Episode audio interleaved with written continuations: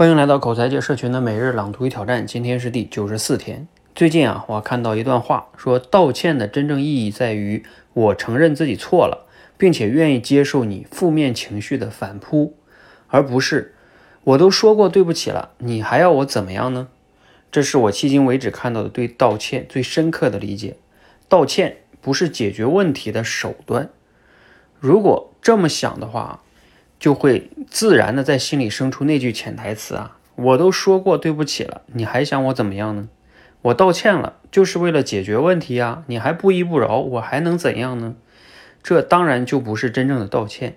那道歉不是解决问题的手段，它又能是什么呢？它是重启我和对方关系的起点。真诚的道歉就是在告诉对方，我承认自己错了。你即使对我有不依不饶的负面情绪，这也是我该受的。我愿意在这个基础之上和你发展以后的关系。所以你看，可不只是道歉啊，同一个行为用来终结过去，是远远不如用来开启未来的。好，内容摘自于罗胖六十秒哈。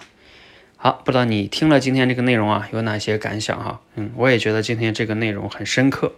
尤其是在我们说话上哈，与人产生了矛盾，然后我们去道歉的时候，他这个定位啊，真的是太好了哈。有时候我们确实人呢会有像文中说的，好像我道歉了，你就应该原谅我是吧？你不原谅我就是你的错了。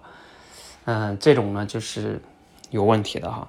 我记得我以前好像在非不是在那个非暴力沟通里面也有哈，还有一个就是被讨厌的勇气里面讲的就是回报思维，就是。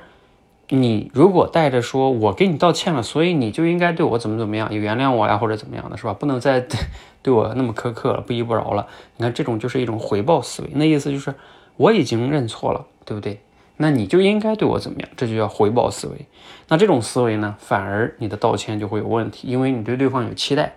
如果对方没有满足你的期待，那你还会生对方气了，反而就像就像对方错了一样。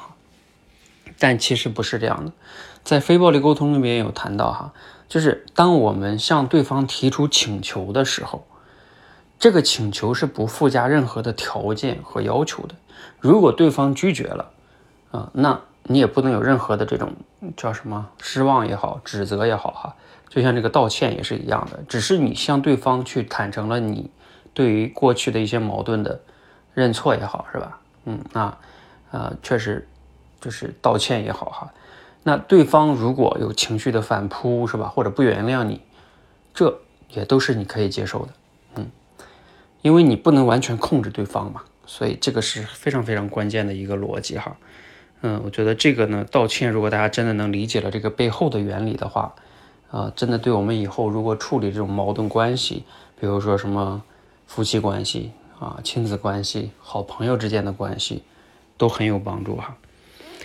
呃，那我对于最后那段话也挺有感触的哈，他这个又升华了一下哈，在我们训练里面就叫主题升华，就是同一个行为，你用用来去终结过去，远远不如用它来开启未来，啊，这个我们可以再延伸想一下，就在很多的事情上也也可以这样哈，就当我们比如说面对一些问题要去解决的时候，你如果仅仅是解决了一个过去的问题也挺好，但是如果你能。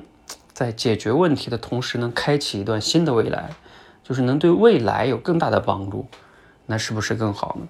就是带着一个更长远的目光去看未来哈，我觉得这个也是非常值得我们去思考的哈。在尤其在解决问题啊，或者看待很多的关系也好，项目也好啊，工作也好，比如说我们辞职，辞职不是为了跟过去说拜拜，而是为了有一个更好的开始，是不是？全是类似于这种思维吧。